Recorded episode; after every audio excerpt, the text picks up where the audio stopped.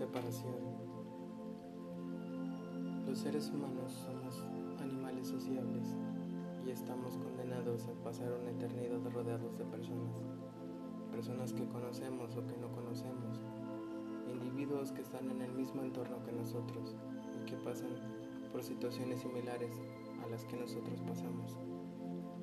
Pero muchas veces encontramos a un individuo en especial que comparte nuestras características, nuestros deseos, que tiene ciertas virtudes que nos hacen sentir completos, que nos hacen compartir momentos tristes, momentos alegres, momentos de ira, pero lo más importante en una relación es saber cuándo ya llegó el final.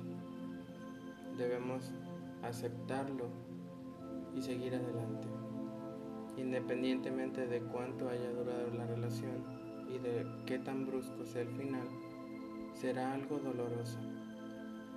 Y es un proceso difícil, eso no va a cambiar, pero con el paso del tiempo debemos dejarlo atrás, guardarlo como otra experiencia más y recordarlo sin dolor.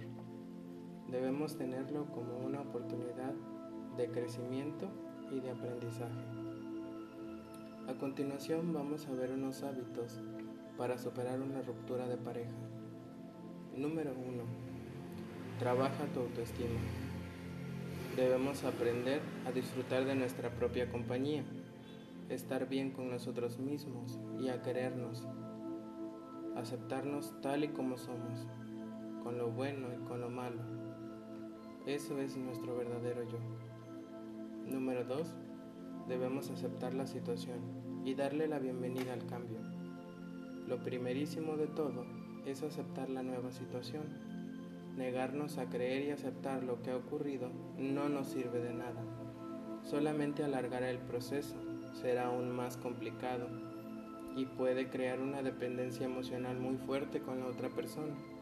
Por supuesto, no se trata de negar ni evitar el dolor o negar la existencia de lo que está pasando Consiste en aceptarlo y abrazarlo, pero sin quedarnos ahí estancados. Número 3. Si te apetece llorar, llora. Es importante que si tienes ganas de llorar lo hagas. No te debes sentir avergonzado por lo que sientes. Reprimir emociones nunca es bueno. Debemos dejarlas fluir. Si estás triste, debes sentirlo y desahogarte incluso aunque estés en un lugar público. Llorar y sentir es de humanos. Tal vez una canción, algún restaurante o en algún lugar te llegan recuerdos de lo que hacías con la persona.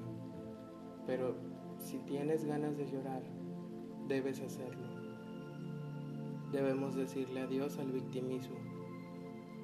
Uno de los errores fundamentales y nada aconsejable que aparece cuando llega la separación es adoptar el papel de víctima. Y aunque seguramente ya lo has escuchado antes, compadecerte de ti mismo es cavar tu propia tumba. Niégate a ser víctima. Intenta entender que no eres la única persona que ha vivido lo que tú estás viviendo, ni tampoco eres muy diferente al resto de personas que han superado una separación de pareja. Si ellos han podido, tú también puedes. Vamos con la número 5. Mantén y aumenta tu círculo social. Oblígate a salir. Relacionarte te va a beneficiar. Y es que los amigos, los compañeros de trabajo, tu familia y toda persona con la que te sientes bien y a gusto va a ejercer una influencia muy positiva sobre ti. Es cierto que al principio el duelo siempre preferimos pasarlo a solas para favorecer el desahogo emocional. Pero es muy importante que estos momentos de soledad no te aíslen en exceso.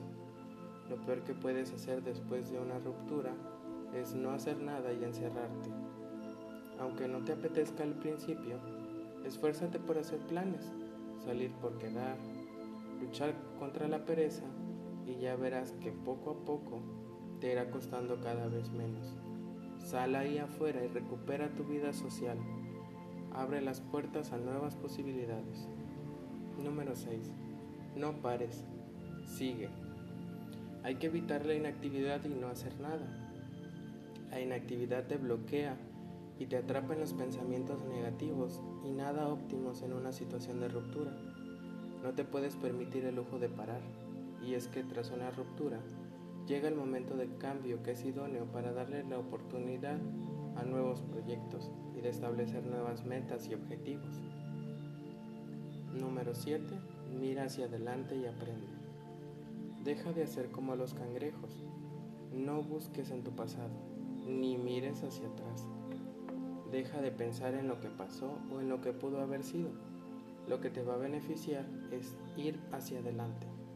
Es hora de comenzar a pensar en lo bueno que aún está por llegar.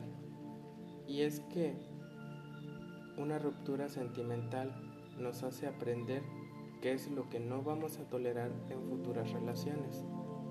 Debemos tener claro lo que no vamos a negociar ni a soportar ni a sacrificar en el futuro. Tener esto en mente es un gran avance para una posterior relación de pareja. Número 8. Busca el lado positivo. Cuando algo ocurre, sea o no esperado, tenemos que intentar ver el lado positivo. Esto nos ayudará a mejorar como personas y a no repetir los mismos errores. Y número 9. Pide ayuda. Si ya ha pasado un tiempo desde que la relación terminó y aún con todo sientes que estás anclado o que estás inmóvil, que no has pasado la página, que te notas demasiado triste y no te apetece salir o no le encuentras sentido a nada, igual es necesario que un psicólogo profesional te acompañe para superar la ruptura y mejorar así tu bienestar emocional. El terapeuta te ayudará a orientar la frustración, la rabia, la ira y a aminorar tu sufrimiento emocional. Y es que es normal que en determinadas ocasiones no podamos superar las cosas solos, pero siempre debes recordar que no estás solo.